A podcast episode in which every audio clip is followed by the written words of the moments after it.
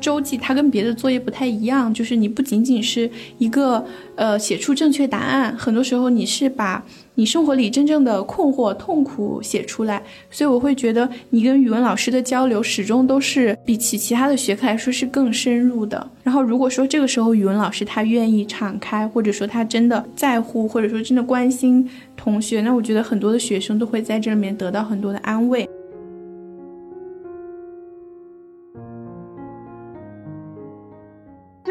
说，我的期待就是你在这个过程中，你有一种很忘我的投入，在这个过程中，你有一些你在日常生活里面不会去被逼着去想的问题，生存的意义是什么？我们怎么来面对衰老？研究文学或者学文学又意味着什么？这些问题本身是超越日常生活之上的。我的课可能只能说是逼着我们置身于一个超乎于日常之上的。一个场景里面来进行讨论。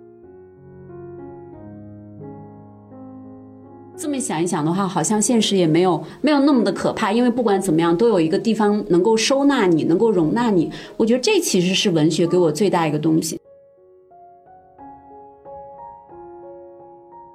大家好，欢迎收听播客是个人物，我们是人物杂志旗下的播客栏目，我是本期播客的主持人七七。不久前，我们推出了一篇报道，一群双非本科生和他们的一堂文学课，聚焦云南师范大学张秋子老师的文学课和文学课所激起的涟漪。这堂文学课也是一枚棱镜，折射出了学生们的光谱。这篇文章的留言区呢，很多人谈起了走出校园后文学对自己的意义，回忆起了曾经的语文课对自己产生的影响。那我们今天就请来了报道的主人公张秋子老师，本篇报道的记者林松果，以及我们的主编张涵。聊一聊我们经历过的语文课，遇到的语文老师，文学曾经给过我们怎样的支撑？我们期待怎样的语文教育？然后大家可以先和我们的听众打个招呼。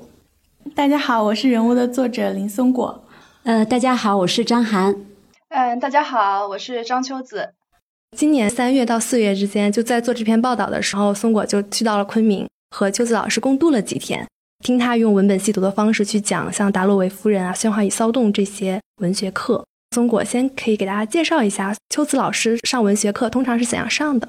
嗯，好的，我我可以先介绍一下，呃，整体的情况。其实本来是去年九月就，呃，有跟秋子联系说想去上课，但是，呃，当时就出行比较困难，就我就想等到今年的这个学期的开学之后会比较好，就可以去听课。然后三月份去了之后，是听了《喧哗与骚动》《达洛维夫人》，然后《巴黎圣母院》。呃，有几次课，加起来应该是有十堂左右。然后我的感受，其实我当时上完第一堂课，我就我们一起走出去，我就有跟秋子分享过，就是我觉得非常的幸福。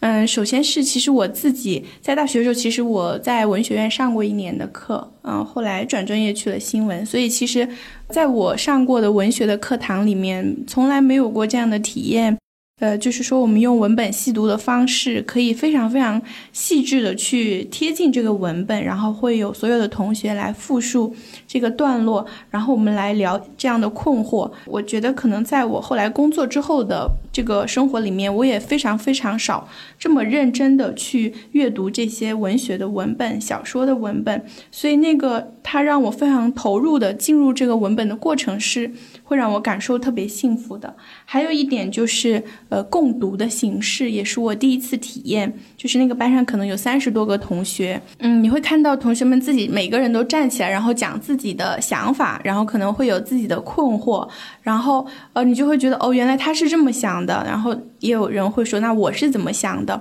我觉得这种共读的亲密感，还有。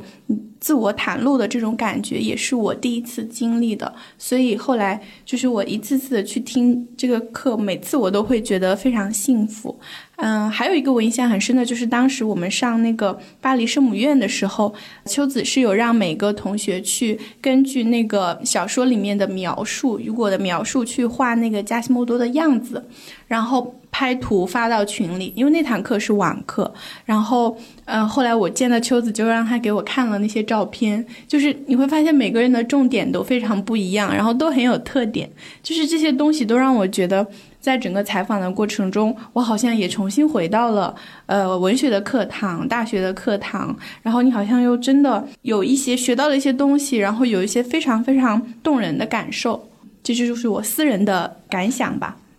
嗯，就是我觉得听宋国讲，还有看这篇文章，我也是觉得秋子老师的课是特别吸引人的。然后我也想听秋子老师说一说，为什么你会选择这样来上文学课？你可以回溯一下。呃，是因为我们从小受到的教育，包括进了大学以后受到的文学教育，好像总是处于一个要么就过高，要么就过低的这么一个状态里。过低指的是。呃，只用去进行一些复述，或者是中心或者人物形象这种非常浅层的表达就够了。而过高又指的是我们会用各种各样的理论术语，就其他学科的精神分析的、后殖民的、女性主义的东西来附加在这个文学上。我们始终没有找到一个均衡的切入到文本本身的方法。所以对于我来说，我其实很想尝试，而且在这个过程中。我发现细读至少是让我是乐此不疲，就每一次的备课和每一次的上课，它不会构成一个说我今天要完成的一个任务，或者说我要完成的一个工作，它本身就是在做一件幸福的事情，或者让自己感觉到很开心的事情，这就是一个很基础的一个心理的一个动机。所以，那秋子是不是也经历过一个过程？比如说最开始的几年吧，这个呃文本细读要怎么做？然后到现在，他会不会也有一些逐渐比较成熟的这种方法，或者说有一些摸索？嗯，对。其实当我开始要上文本细读的课的时候，我是真的一点方法都没有，我是自己硬着头皮去读。但是因为我平时会读很多其他学科的书或者其他的文学作品。我就发现我其实是有一个有一个池子供我来用的。我想我解读到这个细节，会让我想到这个其他作品或者甚至其他学科的某些相似的东西。这个时候，你的那种所谓的额外阅读，就帮助你来进行了你的集中的阅读。就是你的这个细读，你会发现它是需要有一个泛读的支撑的。而我在进行细读的时候，呃，这种泛读它是始始终是应该是一个不断不断在扩充的一个过程，因为我一直在读，我一直在读这些看似和目前我要解读文本没有关的东西，但他们最终有一天还是会成为自动的游到我手里面的那条鱼。就是呃，如果说要有什么方法摸索的话，我觉得就是要去坚持泛读。他们最终会自动的成为你去解解密或者解锁文本的一些工具，自动的到你手里面，而不是你去找工具的那个状态。嗯，这个我好像记得我们在上那个达洛维夫人的时候，好像当时有一个细节，就是讲到那个轻与重的关系，就是为什么达洛维夫人里面会有非常质重的那种铁的雕塑塑像，为什么空中会有飞机，会有那种高速运转的汽车，然后你当时就有提到青雨中在文学。中是一个。呃，是一个很普遍的一个关系。然后你有讲到那个电影，讲到是《卧虎藏龙》，就讲到了那个两位女性，就是章子怡扮演的那一位和玉娇龙、玉娇龙、于秀莲、于秀莲，一个是想要往上飞，一个是在地下一直要把它往下拉。然后我听到这里的时候，就觉得非常的怎么说，就是惊喜，因为好像从来没有从这个角度理解过这个事情。然后就嗯，不同的文本，就是小说跟电影，然后中国的作品跟国外的作品。好像都联系起来了。对，当然这是课堂上能这么讲。我们一般写论文的时候是禁止学生去进行这种中西比较的，这是一个大忌。但但是呢，我们的课堂的讲授本身就是有一定的这种想象性和发散性，所以只要你你能想到的资源，往往都可以成为就是注入到这个课堂里面的这种材料。包括昨天晚上我们还在上达洛维夫人，还没有上完，到目前为止。呃，就是讲到了后面有一个有一个有一个情节是主人公就是男性，他在回忆他以前和他的前女友，就是那个小说中的主角叫克拉丽莎，他们两个人相间散步。我当时就问我们同学们，你们观察他们的行动，大家发现他们是不坐车的。小说反复就在写他们在走路这件事情。所以我们当时又针对走路，又结合我自己看到的很多材料、哲学里的东西来谈行走，就是行走的意义是什么？我正好之前看过一个随笔叫《论行走》，他谈到其实人的那种尊严，恰恰是你从一个原始的人猿，人猿是四只脚着地的那个状态，你直起了你的脊椎，当你脊椎直起来，你开始直立行走的时候，你就获得了人的尊严。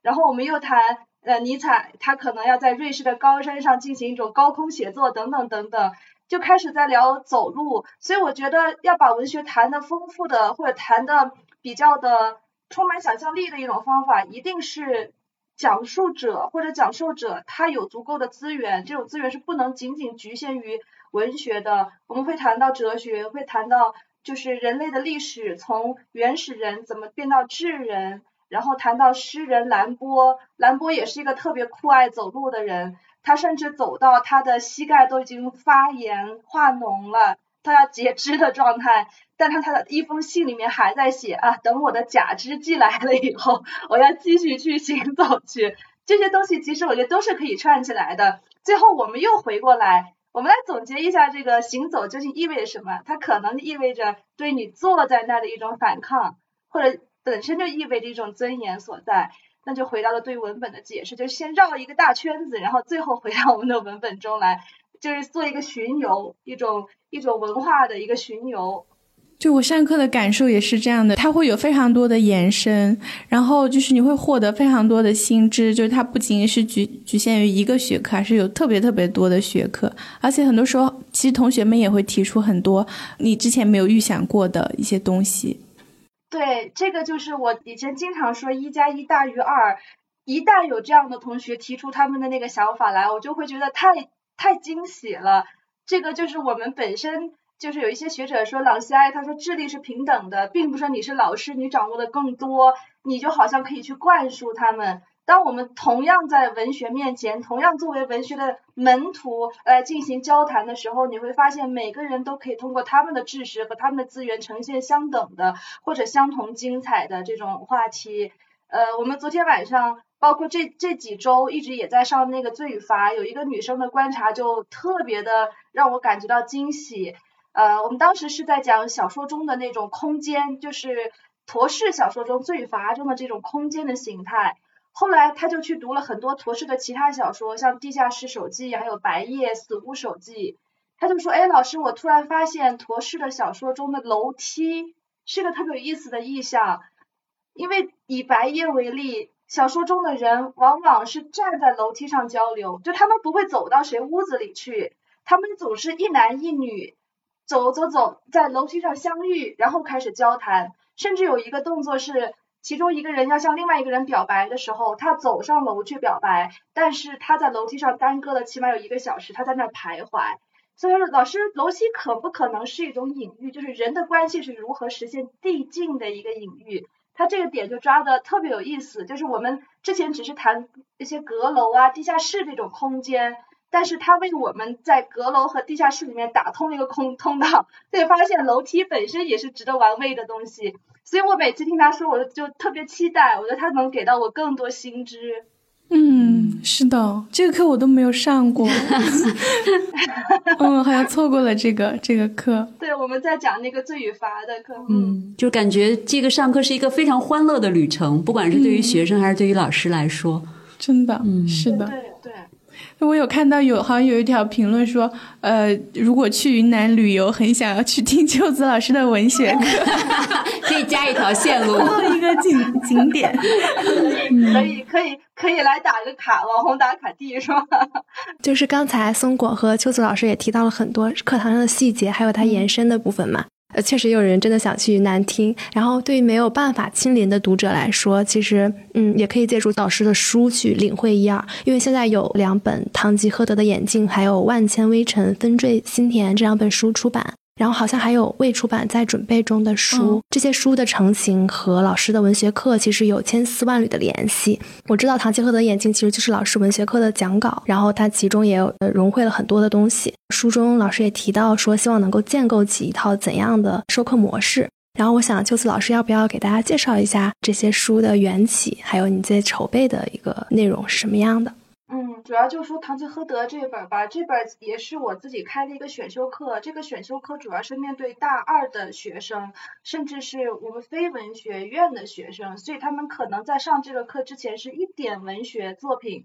不用说外国文学了，就一点文学作品都没有读过的，我是面对这样一群学生，所以我在想，我既要传递的是文本怎么来细致的讲，更重要的是要把文学是如何发展的，用一种比较通俗的方式呈现给大家。但是我没有沿用传统的文学史，就是从古希腊讲到中世纪，讲到文艺复兴这么来讲，我是用小说的方式，有一种比较游打游击的方式来呈现这种。纵横交错的文学史的一个发展，那么在这个过程中，既让大家去读文本，因为我在那个课堂上会每一节课打印好，我大概估算一下多少人，因为会有很多来旁听的同学，所以我就会估算好有多少人，就打印多少份的那个纸质的短篇小说。到了现场以后，我一般是不会对这个作家做任何介绍，就把这个文本发给大家，让大家去读。这也是因为。我始终觉得，呃，知人论事可能是一个比较传统的解读文学的办法，好像你要非常了解这个人，你才能去解读他，而这个人作品中呈现出来的东西，似乎又是跟他的生平相一一对应的。但是这个其实只是一种方法，我更想做的是让我们对这些文学作品毫无经验的同学去直面文本，让他们自己的那种非常青涩的东西去逼出文本的内在物来。所以我一般是不会去介绍这个作者的任何生平背景，就让他们来读，读完以后就会呃一开始就让直接让他们去谈，但是我发现他们谈不出来，因为他们确实 就是没有读过，所以我又设置了问题让他们来思考，就一般会设置五到六个问题供他们思考，就相当于帮他们给一些思路，呃，但是在这个过程中，我还是发现有同学虽然给到问题，他还是答不出来。所以我后来又增加了一个环节，就是讨论，这个是一个有效的方式，因为很多同学会跟我说，本来自己毫无想法，但是他会跟周围的人交流以后，他就会发现周围人的某一句话就刺激到他，使他突然有了想法。在这个时候，我也会让大家不要自己做，不要自己坐在角落里面，我也想让大家结成一个比较紧密的共同体。你一定要做到人群中，走到人群中和人群去交谈。那么这个过程既有这种身体的亲密感，然后又以进一步的，我们会产生一种知识的一种亲密感。那么接下来的文学解读可能才是基于这种亲密感而成立的。嗯，哎，其实秋子老师，我还蛮好奇的，就是可能对于文学系的学生的话，其实文学是什么，可能对他们每个来说，他们其实是心里有一个答案的。但你对于一些其实没有怎么接触过文学，你希望他们通过这些课，然后能够意识到文学是什么吗？或者是说，希望给予他们的最重要的东西是什么呢？其实这个问题我都回答不了，就我不知道 文学是什么，我总觉得要去定义，哈 哈要去定义一个东西是比较危险的。我们好像总是用定义把一些很模糊的东西给澄清，但是你在澄清它的时候，实际上又在简化它。所以对于我来说，我可能会避而不谈文学是什么。我们只要去读文学，读那些是文学的东西就够了。而且我也并不能允诺或者保证说，你上了我这个课，你一定能收获什么，因为。在言说和接收之间肯定是有鸿沟的，而且我们经常的表达者的一个宿命可能就是被误解。前几天我还和这个采访中也提到的一个学生，就是嘉泽，已经毕业了，聊，他跟我说了一件事儿，他现在在普洱教书，呃，他说他有一天特别的心痛，他前一节课前一天才把一个文言文的知识点掰开了揉碎了给全班同学认真讲了一遍，但是第二天他在问的时候。全班鸦雀无声。他说他那一刻 就要崩溃了，我就我就安慰他，我说其实你要知道，这个就是我们的宿命，就是我们所说出的这种言论，可能百分之九十九都是 speak to eye，就是对空言说，然后剩下的百分之一还有可能遭到误解。在此情况下，我们怎么能去期待你的这个言说能够真的改变什么或者带来什么呢？对我现在可能会持这么一个态度。就可能会收获一些不太一样的瞬间。对，只能说对于我来说，我的期待就是你在这个过程中，你有一种很忘我的投入，在这个过程中，你有一些你在日常生活里面不会去被逼着去想的问题：生存的意义是什么？我们怎么来面对衰老？研究文学或者学文学又意味着什么？这些问题本身是超越日常生活之上的。我的课可能只能说是。逼着我们置身于一个超乎于日常之上的一个场景里面来进行讨论。当然，这个课一结束，可能大家的生活还是照常按部就班，并不能真的改变什么。我只能期待，至少在那个课堂的瞬间，大家是一个忘我的投入，而且能够有一些让我觉得很惊喜的反馈。就比方说，我刚刚说楼梯的那个例子，我就觉得那个就是我我唯一期待的东西了。嗯，我记得我们之前聊天的时候，你也有讲过说，嗯，这个就是之所以这些书可以被写出来，其实非常重要的一点就是在于这个课堂的原创性，就是所有的东西其实都是你们一起讨论出来的，它嗯没有任何的论文或者说资料里面有有这些的。呃，当然我在讲的时候，我肯定不能把学界的这种评论的一些东西给摒弃，我还是要去参考，但是我绝对不会。沿用他的观点，我可能会去评述，或者说把这个作为一个起点，大家沿着这个路再来讨论。比方说我们在讲空间的时候提到了一本书，是那个法国现象学家巴什拉的，叫做《空间的诗学》。呃，后来提到以后，有一个学生他又下去去读，他就他就发现了一个我他在课堂上分享了以后，我觉得特别惊喜的点，就是做家务。他说小说中的人是不做家务的。这个观察为什么重要？因为我不知道你们有没有做家务的习惯，我自己特别喜欢做家务。我的豆瓣的简介也是那个，嗯，也是一个就是家一个妇女，对对，因为收纳和整理会让我有一种强烈的构建秩序的一个快感，而且它会让人和他所居住的空间产生一种紧密的关联。那么在巴士拉的那本书里面，他就谈到了。家务的这个重要性，它是让人不是在空间中是暂时性的、过渡性的，它保证了人和空间一种永久的关系。他就找到了这一点，然后他又在解读其他文学作品的时候，他就会注意这个人做不做家务，而这个家务又是不是标志着这个人和他所处的空间的某种抽离或者紧密的关系。我觉得都都挺有意思的，所以有时候我们课堂上提到的一个东西，他们会自己下去读。然后又会在课堂上进行进一步的反应，就好像再生产，生产了以后你再生产，就是源源不断。只要大家一直在读，一直在想，你那种非常能够点亮人的东西就会出现，持续不断的出现。嗯，而且这种就是非功利的，就像稿子里有讲到的，完全是他自己的好奇心，他觉得有意思。我们最我们最初的一个。我觉得我们所有同学，包括我自来上这个课的最初的动力，应该就是游戏。一个孩子他是永远不会玩问我这个蛋糕是不是不能吃，是不是假的，或者我玩这个游戏有什么意义啊，能够给我带来什么东西。但是他会在这个进进入式的游玩中获得一种巨大的沉浸感和快感，可能这个也是我们上课的一个态度。游戏是沉进去的，但当然不是指我们是游戏的对待文本，而是指我们是游戏的进入到这个课堂里面去。这样游戏化还有很深的互动的这种课堂，嗯，我自己读起来肯定是很羡慕的。就其实和很多后台读者留言也一样，因为我们可能没有上到过这样的文学课。其实今天借就是和秋子老师聊，我们也想一起回忆一下我们受到过的语文教育，我们遇到过哪些语文老师，有什么样的语文课。对，因为秋子也讲过，其实受大学导师的影响也很深嘛。包括就是，嗯嗯，你自己是想要做一个什么样的呃语文老师，或者说文学的老师？就我觉得这个好像可能你每在每个阶段你的想法都会不一样，所以我也很好奇。而且我们上次其实也没有聊过，比如说在你中学的时候，你你比如说你为什么读文学系啊？你在读高中的时候、初中的时候是有体验过什么样的文学的课堂？印象中中学就是做题，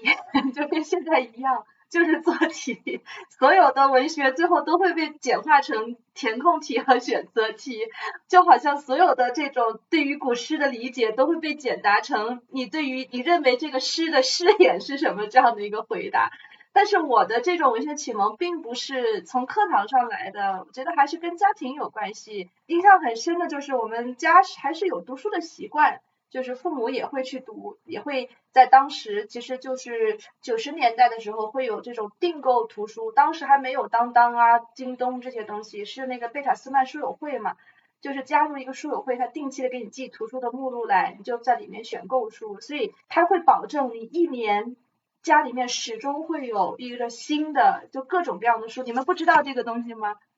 贝塔，这是一个非常古早的。非常古早的，就是可以说是那个亚马逊的一个前身。它当时就是打入中国市场的，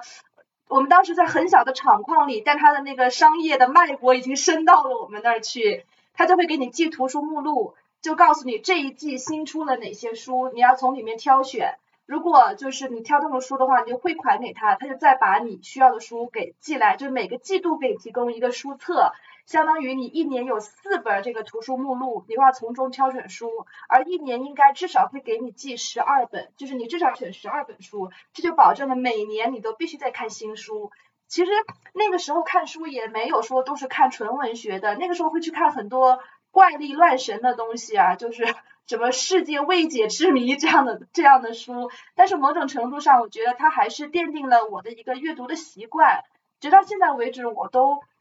不习惯，就是说一直持续的在那看视频。包括我在浏览网页或者在平台上，我还是喜欢看文字，我不太喜欢看视频。呃，我去听讲座的话，我也愿意看讲座的文字稿，而不愿意去听，可能都跟我们当时的这种体验是有关系的。然后到了呃读读读了大学以后，主要就是我的导师王志东老师，其实嗯，他上课讲的东西具体讲了些什么，他的什么学术观点这些，过了这么多年，我确实不太记得清了。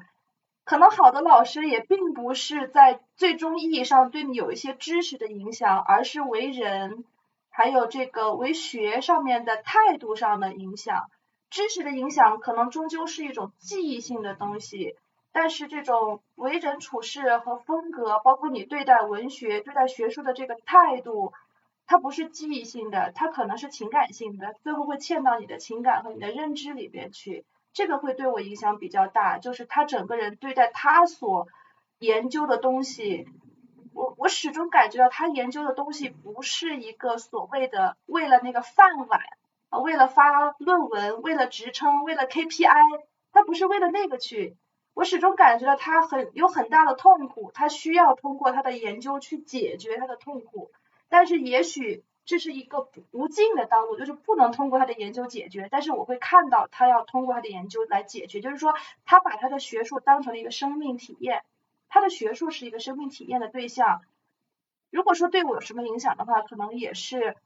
如何来对待你的文学的研究和文学的课堂，它不应该成为一个外在于你的、负载在你身上的一个 KPI 的指标。它应该是一个你进行自我内在表达，你对生命理解，你对生命意义陈述的一个载体。所以我之前的那本书叫《文学体验的生命化》，包括我现在经常会鼓励同学上课说他们的经验，我都有很多学生现在形成了一个习惯，老师我要跟你分享一个经历，我说好，洗耳恭听，他们就开始说，这个我觉得都是和我最后的这个意识，就是老师对对我的一个影响。把学术也好，文学也好，当成你的生命表达，就是内嵌于你生命的一个东西。然后我发现我们的学生其实现在也会有这样的意识，他们经常会来跟我分享，呃，他们在阅读的过程中发现他的生命和他的阅读在对话的这个结构。我们之前在讲《喧哗与骚动》的时候讲了一个细节，就是有一个男孩，他看到他父亲死了，他好像不为所动。他站在墓地边看着父亲下葬，他都居然感觉有点好玩，还走来走去。当时我那个学生特别不理解这个行为，但他有一天专门找到我来说：“老师，我要跟你分享我的一个经历。他养了一只猫，结果那个猫得了猫瘟，他们抱去宠物医院，医生说治不好，两个小姑娘就把猫抱回来，哭着一路哭着抱回来。到了晚上，那个猫已经在垂死挣扎、奄奄一息的时候。”这个女孩跟我坦白，其实那天晚上他们没有办法全程的进入到那种强烈的痛苦里。她和她的室友开始聊起了开心的事情，他们开始分心了。哎，最近又发生了什么事儿？你最近追这个剧还挺好看的。他们开始聊了这些东西，但是聊一会儿，他们又会去关注那个猫。也就是说，他们在这种强烈的痛苦里面经常会分心。他说，其实第二天早上那个猫才死，死了以后，它的。肉粉色那个肉垫都变成黄色，那个时候身体慢慢僵硬掉，他才意识到猫真的死了。而他回想他前一夜，他发现他也在分心，在那一刻他才理解了小说中的人为什么在他的父亲的坟前会突然感觉到有点好玩，因为人不可能全程的沉浸在某一种单一的强烈的情绪里面，所以就是从我的导师到我，甚至到我的学生，我们可能逐渐形成了一种习惯，就是用你的生命的体验来解释你的文学的阅读。嗯，是对我在昆明的时候有一个很强烈的感受，就是就是学生们跟秋子都特别的亲密，有非常多想跟你说的话。就每次我们上完课了之后，就到九点多嘛，然后就会有很多学好几个学生跟秋子一起，然后送他出校门，然后就会有一些想要跟秋子分享的东西。然后我们聊天的时候，也也会有很多人给你发微信，就是跟你去讲他们的这种想法什么的。嗯。对，有时候在课堂上，他们不愿意站起来说的，他们会私下跟我说，因此我也特别的感谢他们能够这么坦诚的来跟我分享。如果没有他们的这种分享，我觉得我的写作会大为失色，就是会缺少最生动的那些东西。我我觉得好像对我来说，语文老师一直都是我从小到大最亲密的老师。嗯，就是我在初中的时候，其实成绩就比较。普通，但是我的语文一直都挺好的，所以就是呃，我我觉得好像在初中叛逆期的时候，就是我一直都非常的期待写周记，因为我每次写周记的时候，语文老师会给我很长的回复，而且那个周记它跟别的作业不太一样，就是你不仅仅是一个呃写出正确答案，很多时候你是把你生活里真正的困惑、痛苦写出来，所以我会觉得你跟语文老师的交流始终都是。最比起其他的学科来说是更深入的。然后如果说这个时候语文老师他愿意敞开，或者说他真的，呃，真的在乎，或者说真的关心同学，那我觉得很多的学生都会在这里面得到很多的安慰。然后到了高中，呃，其实我现在想起我的语语文老师，就我印象最深的一个事情，就是他当时教两个班，然后我是他的语文课代表。然后他还教另外一个理科班，然后我当时在跟理科班的一个男生谈恋爱，那他也知道。后来到了高三的时候，我就想要分手，因为我觉得就是很耽误学习，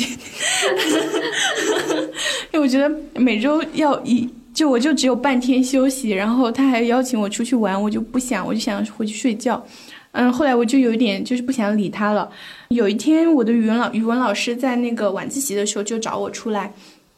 我我我还在想他找我有什么事，他就跟我说你们最近是不是闹别扭了？然后我就跟他说，我觉得好没没意思，我想就是不想再继续了。然后他就跟我说，不管怎样，就是你呃至少把这个就是状态，呃就是你还是要把这个关系维持到高考之后，因为他发现就是那个男生的呃状态还是很受影响的，就是他很不开心，就是你很明显能感觉到他的成绩也在下滑。然后我就觉得应该也是要这样比较好，所以就我就把那段关系维持到了高考结束。我我现在印象最深的反倒是这件事情，就是嗯，他是真的很关心你呃课业之外的那些东西，然后他也我觉得他也是在教我怎么去做人，怎么去处事，嗯。变成了很亲密的一种。我们那个时候是朋友的关系。嗯，其实我觉得很多时候，像秋子自己的学生，像嘉泽啊，他们其实也跟，呃，也跟学生都是朋友的关系。其实我现在想起来，我觉得可能我人生中特别重要的一个，一直到现在都非常重要的是我小学的语文老师，因为我当时是在河北的一个小城里面，然后那个语文老师和我是住在一起，然后我就记得，因为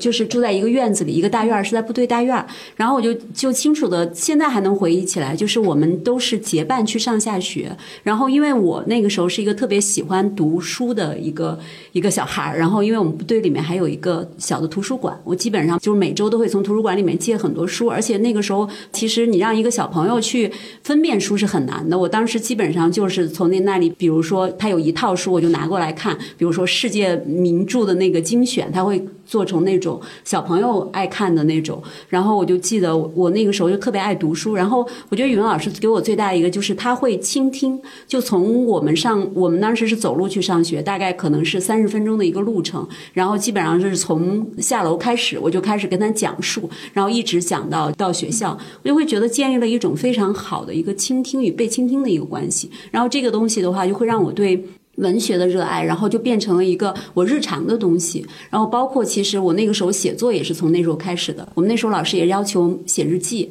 然后他写日记的时候，他还经常会，比如说到周五的时候，就会让一个小朋友去上上讲台上去读，去分享他的日记。那个时候我是被分享的最多的。我觉得那个时候好像是建立了我对写作和整个阅读的一个热爱，而且就是一直，所以到最后也选择了中文系。反而到了大学和研究生。的时候，我会觉得其实中文系的老师给我更多的是一些理论上的东西，就是他会教给你看文本以外的这种更理论的东西，能让你对于这种理论性的东西有很多的更深的理解。但其实对于文本的细度，我觉得其实一直是靠自己。去去探寻的，印象最深的，我是觉得就是从读书变成了像秋子说的这种文本细读，是看了很多作家写写作。我就记得我那时候特别喜欢看余华的，就是我如何写作，包括什么小说面面观呀，然后悠悠小说林啊。我从那个时候才知道，哦，原来其实他们写作品的时候，就像秋子老师说的，你能够看到他到底是怎么样去搭建空间，怎么样搭建结构，怎么样把人性的一些东西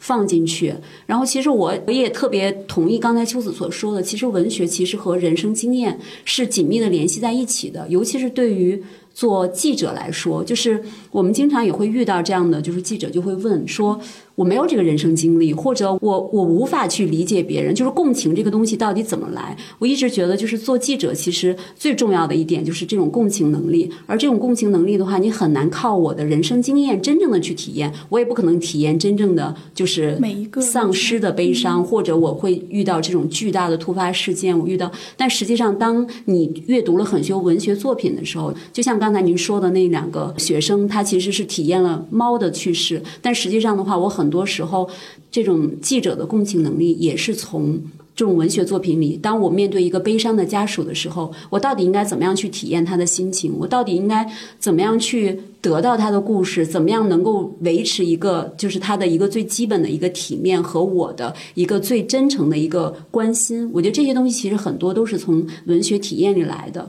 我也想分享一个小故事，就是记得当时去北川的时候，有一个人，因为他不在北川，他的妻子是在北川，就是压在北川里面了。然后他后来去找，他找不到。然后他后来觉得自己找不到，也没有其他的事情可干，他就告诉我，他说他当在当时坐在一个桥中间，然后呢自己拿了一个手电，因为他是一个探险的爱好者，然后就不停的在照，就照那个桥面上，让人救援的部队能够通过。他说他当时坐在那里的时候，就突然看着满天的星光，然后自己坐定在那儿，他突然。觉得我到底为什么在这儿？人生为什么会如此？我就记得我当时就特别想起了那个，我不知道你们有没有看过《呼兰河传》。《呼兰河传》里面，萧红曾经有一段话，她说：“满天星光，满屋月亮，人生何如？为什么这么悲伤？”我当时就觉得那一刻是我真正的体验到就是这种的时刻，所以就还是觉得阅读真的是给了我们很多很多的支撑。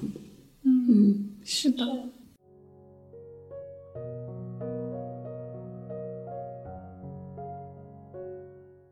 聊完我们自己的经历之后，其实还想知道，因为我们作为曾经的学生，然后松果现在是一个写作者，主编张涵也曾经是写作者，然后现在也是孩子的妈妈，包括秋子老师现在是一位教师，让我们这些不同的身份，会不会有有过想象，就是说我们其实更想要什么样的语文课，或者我希望我的孩子受到什么样的语文教育，这个是很好奇的，想听大家讲一讲。就是因为我身边有很多的老师，高校的老师。我们经常交流起来，就就会发现，小学老师也好，中学老师也好，他们最讨厌的家长就是那种父母是有点文化、读了点书的，因为总会跟他们对着干，就是老师说什么，然后父母又有一套理论，就要就要打架。他们最讨厌就是我们这样的家长，所以可能我对应试教育没有那么的排斥。我觉得，如果一个人他的内心里是有一些种子的话，它仍然是可以冲破教育，就是应试教育这个比较板结的土壤长出来的。只要它有那个东西，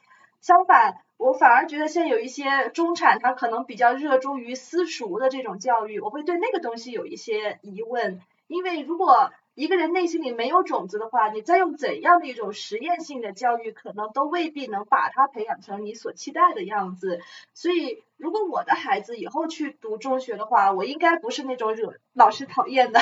家长，我会让孩子顺着老师要求的路去走，但是同时我可能会给他提供一个更大的背景，就是我们家有书，你可以自己去看，你可以自己去选，我不会指定你，我也不干预你。但是假假如说退一万步说，你不读的话，我想也不是不可以的，就是你不读也可以，因为读书并不是通向人幸福的唯一的路径，只是一种，而很多人他可能没有用一种生命体验来读的话，或者没有读到一个。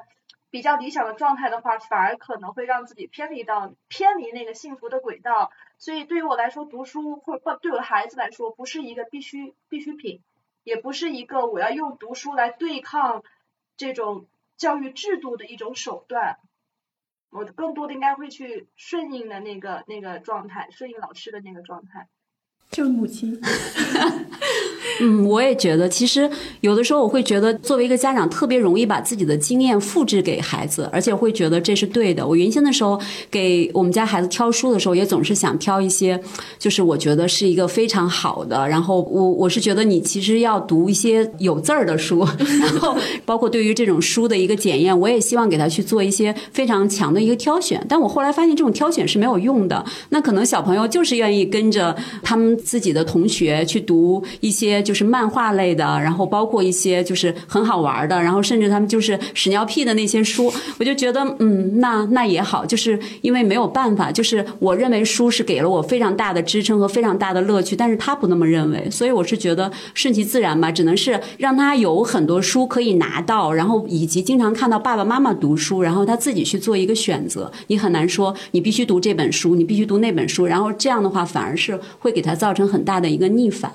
对对，我同意。就是我们能做的基础的东西，就是给你书，但是看不看和看什么，可能选择权应该还是交还给他们。呃，包括我觉得一个理想的文学的课堂，当然又回到刚刚的话题来，它的一个首要的一个态度也应该是自由，就是不应该是一个指定和强权，不应该说你做的东西我不同意，我要说服你，我要说服你，可能。我理想的状态还是所有人都说，但是我们不去对大家说的东西进行评判，不去不去 judge 那个东西，不去评判它，而是去表达出来，这个是最重要的。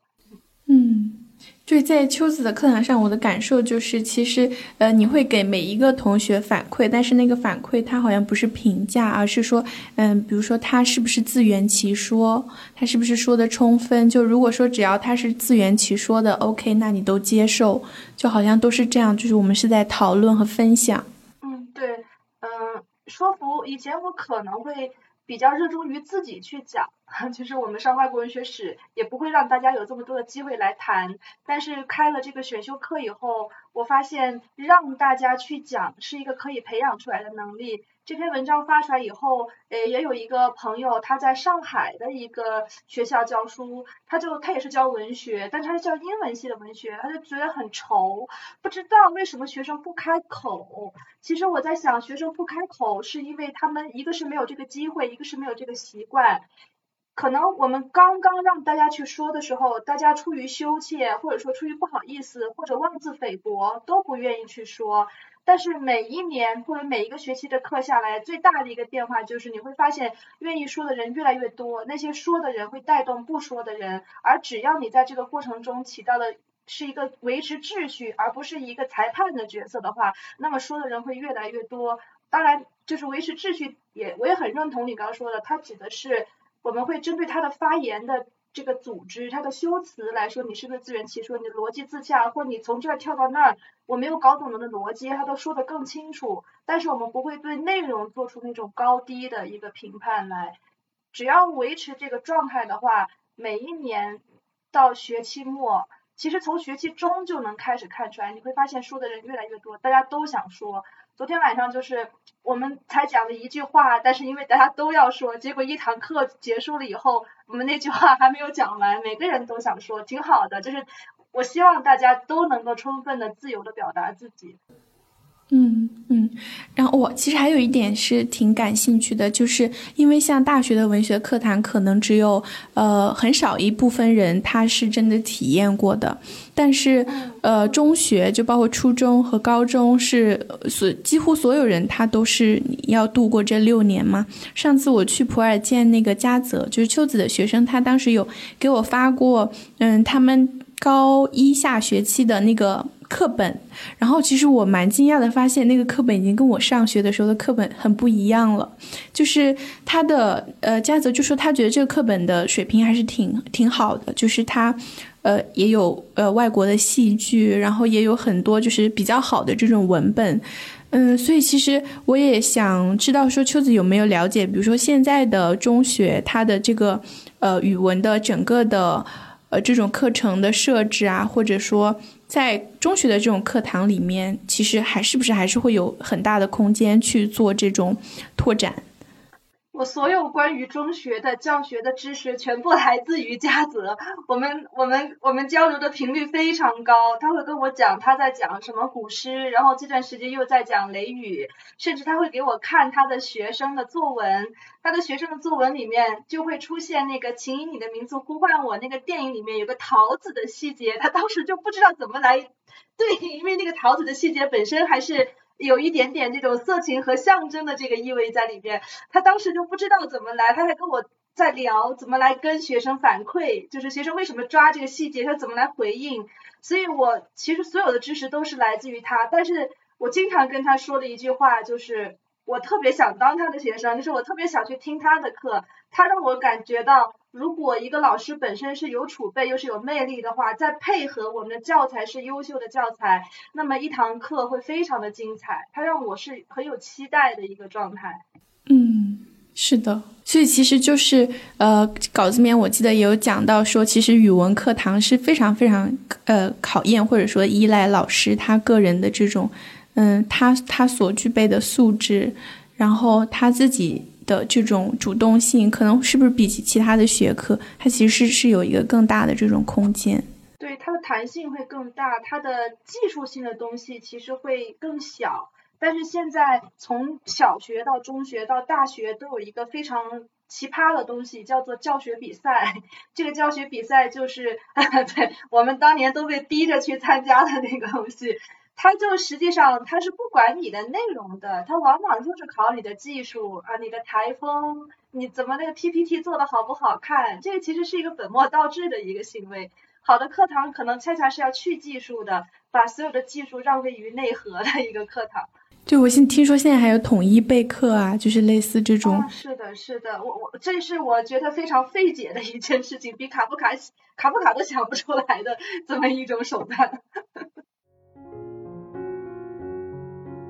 然后我们这篇文章发布之后，其实有很多读者是受到了这篇文章的影响。可能有一些青年教师，他有写到说，在现在的内卷和飞升急走的一个教研体系下，然后这篇文章给了他一个强心针，让他去回忆起本科的往昔，如何是被前辈领路走入这个人文主义的殿堂的。然后还有。王志庚老师的学生，他就是在读这篇文章的时候，嗯，他就想起了他，然后看到他是秋子老师是王王老师的学生的时候，他瞬间就泪流满面，他感受到了一种来自文学的传承。对，然后我就觉得，呃，像语文老师这个职业，他可能就是会有一个影响到很长的一个链条。秋子老师教的也都是即将要当语文老师的学生。那其实又会产生很绵延的影响。也想再听秋子老师谈一谈，在这几年的课堂上，你见到的学生，他们走出大学之后会有怎样新的语文课的故事？你对于他们的影响会怎么样去体现？嗯，其实我觉得人不要去期待影响这件事情，就是我们在做一个事情的时候，不要去期待我能怎么影响别人。我觉得这个太自恋了，太不自知了。如果是真有影响的话，可能也跟你做的没有关系，是那些人他们自己在成长过程中的某种某个时间段的一个一个反馈吧，或者一个自我的那到那个阶段。但是也确实，直到现在为止，仍然会有很多毕业的同学，他们会来跟我聊，包括之前去一席呃演讲，后来有一天半夜有一个男生，我看了一下加我的时间是三点钟。他加我了，他说老师，我就是你在一集中提到的那个，一想到我自己会去当语文老师，我就想死的那个男生。他说你可能都不记得我了，因为他是我教的很早很早的一个学生。他说我就是看了你的一篇文那一篇那个演讲之后，他其实对他的工作现在又产生了很大的困惑。我有一个现象啊，也是这几年发现到，我们很多的学生他们再来联系我的时候，我们不谈文学了。就是我们已经告别了在那个特定的教堂里，呃，就是那个课堂里面发生的那些情景和那些对话，大家谈的更多的还是一种他们生活里的和工作上的困惑。但是之所以大家能跟我讲，可能也是因为我们之前因为知识的亲密而产生的这种信任感。我们就说回这个男生来，这个男生他就说，我我一直犹豫要不要来跟你写这封就是很长的一封微信。后来我就做决定了，我其实在我毕业之后没有去当老师，如愿的没有当老师，我考上了公务员。可能很多人都觉得我这个单这个单位也好，我的工作也好，特别好，特别稳定。但是其实直到现在，我都不确定这个是不是我想要的，仍然彷徨。所以他跟我说，就在他那天晚上加我之前，他跟他们的领导交了一封他可能改了十多遍的一封辞职信。最后他就跟我说了一句话，他说：“好了，老师，我要去拥抱我的新生活和不确定的生活了，拜拜。”他就这么来跟我说，我也是很简单的回了他一下。我当时想到那个词就是“念念不忘，必有回响”。我们可能并不是因为文学始终的一个一个交流，就是你毕业之后仍然会跟我来聊文学，而是我们曾经聊过文学，哪怕你毕业后不再读了，也不再去从事跟文学相关的事情。但是我们仍然有某种曾经文学带给我们的亲密感，因为这种亲密感和信任感，你会来跟我聊你现在的生活，哪怕其实我已经不记得你的名字了，或者说哪怕我们可能很多很多年不会见，以后也不会见了，可是由文学所引发的这种信任感，它应该是会持续和回响的。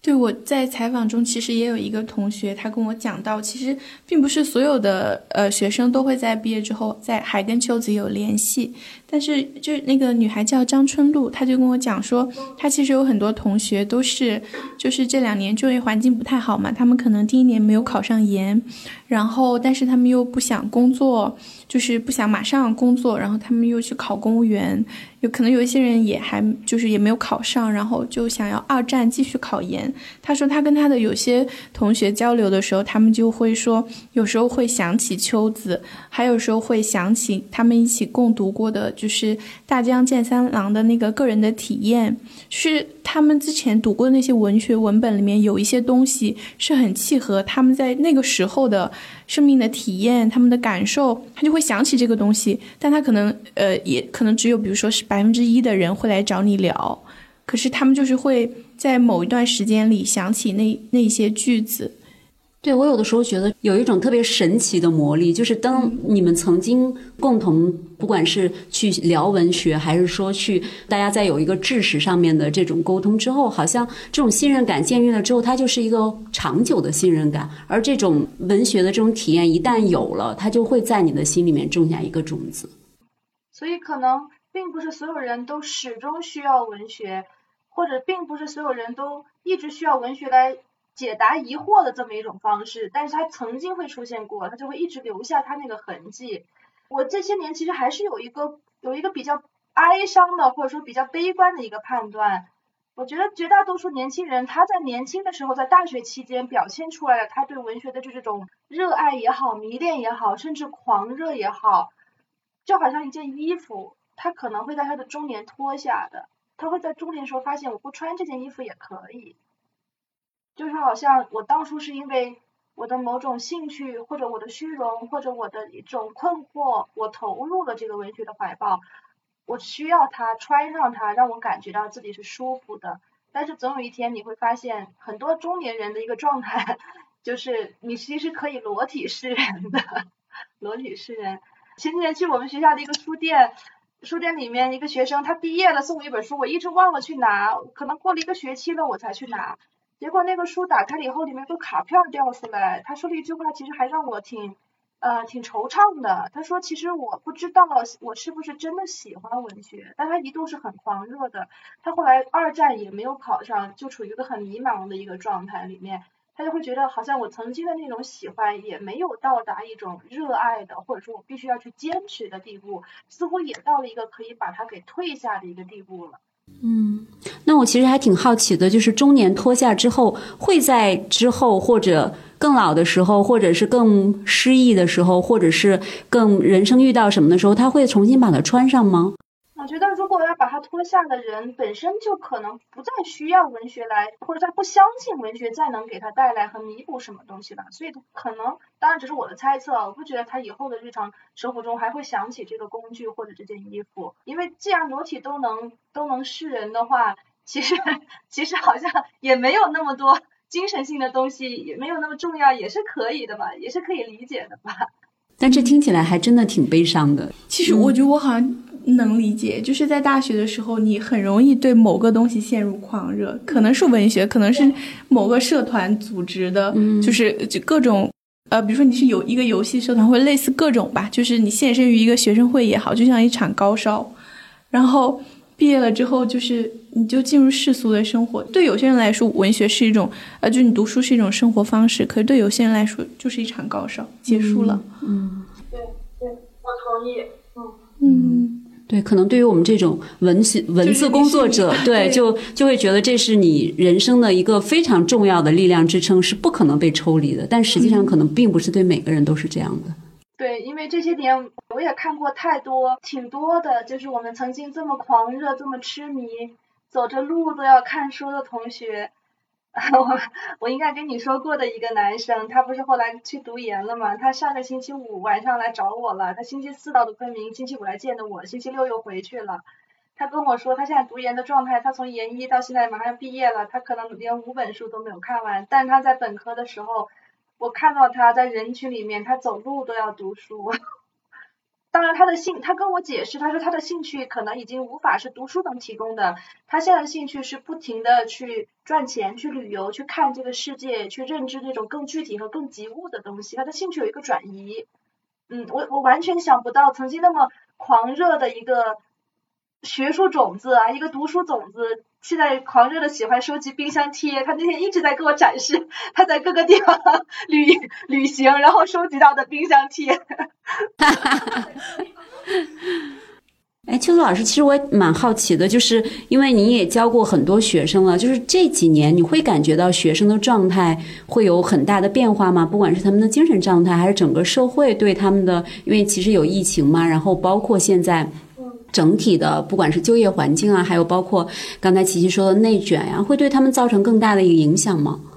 嗯，其实我对他们毕业之后和他们到大学之前的生活其实是无知的。我跟他们最多的接触，其实就是在像水晶宫一般的这个大学的环境里面。所以，因为文学本身它是一个比较恒定的东西，那么来到这个文学的课堂里的学生的状态。每年其实都会有特别好的、特别令我欣喜的学生，但是这只是局限于我们的课堂上。他在之后毕业之后，他的这种生活、他的经历、他的想法，其实我必须承认我是无知的。我只我们在某种程度上都是被圈在一个水晶球、一个水晶宫里面来进行某种比较恒定的东西，而外在的波涛汹涌，恰恰是在我的这种。认知之外的吧，或者是我的认知能力之外的事情。是的，秋子老师也是从今年，就是这个学年开始做班主任嘛。那班主任的工作会不会就是会要求你更多的要去了解他们？包括你也说过，你其实当了班主任之后，你会希望就是跟他们说，你们要更更早的规划，不要一直这样的就是更这么散漫，或者说不知所谓。然后到了。毕业之后可能就会被抛到一个就业市场里面。嗯，我会有去跟他们聊，但是，呃，但是我觉得是无效的，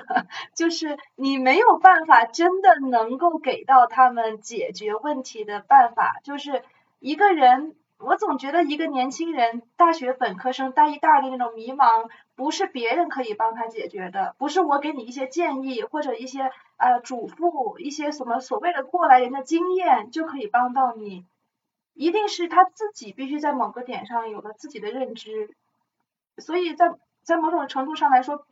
每一个还处于混沌和迷茫中的人，可能都有点铜墙铁壁的意味，别人渗透不进去。我也觉得很无奈，我不知道怎么来帮他们。说实话，但是在这个过程中，我发现仍然有一些学生他会特别的有灵气，他们就会特别的有想法，他就会来主动跟你聊。这样的时候，我就会更多的有机会接触到他们。但是绝大多数同学，因为一个班有三十多个人，我其实对他们仍然是处于一个比较。嗯，比较无知的状态，可能我了解他的背景、他的家庭、他从哪里来的，大概知道他喜欢什么，但是这些东西仍然不构成我们对一个人所谓的真正的了解。松果在稿子里其实也写到，就是文学课下课之后，可能学生们就会谈论一些什么考编啊之类的，就很现实的。刚才我们也或多或少的在聊到，有点像在聊文学的效用，它的一些作用。其实每个人的理解可能都不一样。有的人可能就认为它就是一种无用之用，有的人，啊，有很多读者他会说，他会在生活中闪回，然后在你生活中的幽暗时刻，它是一束光。但还有人会认为说，他被文学滋养过的这个精神世界又难以去面对现实了。像秋子在书中其实也提到过，就是文学可能有一个作用是推迟判断。所以其实我们最后可以聊一下，对于我们普通人来说，文学课或者文学的回响，我们在过去的日子里。在人生的一些时刻，有没有感受到过被文学支撑过？或者我们现在是怎么看待文学对我们的塑造作用的？它到底是有没有作用，还是它有哪些时刻支撑过我们？可以回忆一下。举举一个例子，呃，因为我昨天晚上开始带我们的同学读一本新的小说，就是卡夫卡的《城堡》，大家都觉得太困惑了，而且觉得很恐怖。就卡夫卡笔下那种光怪陆离的古怪的。扭曲的世界，人都好像是没有脸的那个世界，大家读起来像读恐怖小说一样的，都很难理解。但是我现在回想起来，为什么卡夫卡对我这么重要？首先，其实，嗯，他对我的支撑性很大一点。第一点，也是我昨天上课跟同学们聊到的，我没有太多的介绍卡夫卡的生平，我只说了一件事情，就是我们应该都知道他的一桩轶事。他在死之前是要求他的好朋友布罗德把他的手稿全部烧掉的，他不希望被别人看，他不在乎被别人看。但我也观察到我们的很多年轻的写作者，我的学生，他们对于能不能在一个地方刊物上发一篇很小的文章，非常的锱铢必较。就大家年轻人的态度就是，我一定要被看到，我一定要被认知、被认可。所以我我觉得卡夫卡对我的最大的一个影响，首先就是。你不必去问你的结果，结果也是不必示人的，因为你在做这个工作的过程中，你就完成了它的全部。所以当时也做了一个比喻，就好像你在进行某场祭祀活动，你在绘绘制一个古代的墓葬的莲花藻顶和它的墙壁上的壁画，你知道等到这个墓葬的那个洞穴的门一堵上，这些漂亮的壁画都会永远深陷在黑暗中，没有人知道，但是你不在乎。因为你在做这些画的时候，你已经完成了你要追求的那个祭祀。那么对于卡夫卡来说，他的祭祀是他的写作，而他要去祭祀的那个对象则是文学，或者说他的宗教就是文学。本身写的过程已经完成了全部的满足，他不再需要去向外寻求某种认同和一种被看见了。这是他给我的很大的一个启示。所以我经常会跟我们的学生聊，不要太着急的让别人看到你，或者太在乎这种发表不发表这个东西。重要的可能还是我们去感受你在自己在进行创作的过程中，你有没有那种甚至可以说是接近于宗教祭祀体验的狂喜和站立？你在那个里面有没有这个东西？我想那个是你的结果，比你的结果被看到更为重要的。第二个也是我受卡夫卡影响很大的一点，他的小说会呈现人的各种的扭曲，人的被抛弃，人的陷在囹圄里的那种困境。但他的小说里往往会有一个人，比方说城堡里面所有人都在城堡的那种统治之下卑躬屈膝的时候，却永远有一个女性傲立在那个地方，不会屈服于权威，所以。卡夫卡的作品还在提示我们，人身上有一种东西叫不可摧毁性，就是当你相信某些东西，当你在践行某些东西的时候，你就要知道你是不可被摧毁的。而外在的所有的权威也好，等级观念也好，世俗的这种评价也好，他们都是无法伤害你分毫的。这个就是他在小说中用他最柔弱的一个女性给我们传达出来的那种最强大的力量，就是人的有些东西，他的信念，他因为信念所践行的那套行为，这一体的东西都是不可被摧毁的。其实这些年所做的这些事情，在某种程度上，我觉得还是对于我个人来说，我觉得首先还是我在写，我在想，我在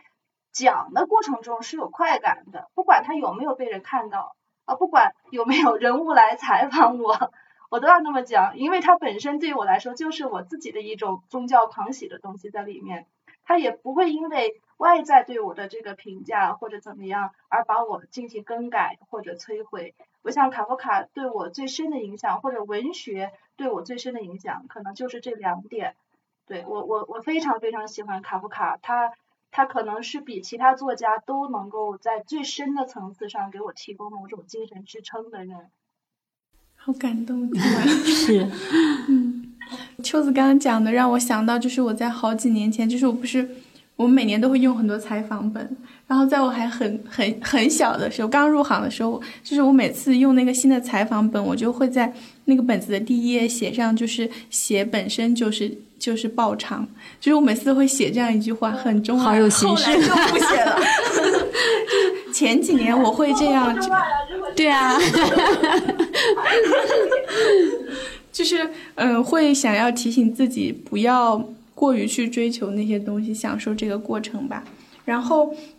嗯，其实从秋子的呃这个整个采访回来之后，嗯，我后来又重新读了很多书，就是在课堂里面，嗯，达洛维夫人其实我没有读完嘛，然后我只上了两次，应该是讲达洛维夫人的课，后来我回来就是又重读了，然后我又读了那个呃菲利普罗斯的遗产，然后也是在采访中提到的一本书，然后还读了呃卡夫卡的书，然后。嗯，其实我觉得对我来说，可能我嗯，因为我一直都是其实是以文字为生的嘛，好像读书呃读文学对我来说就是一个生活的日常。然后最近这段时间呃，因为天气很好嘛，就是呃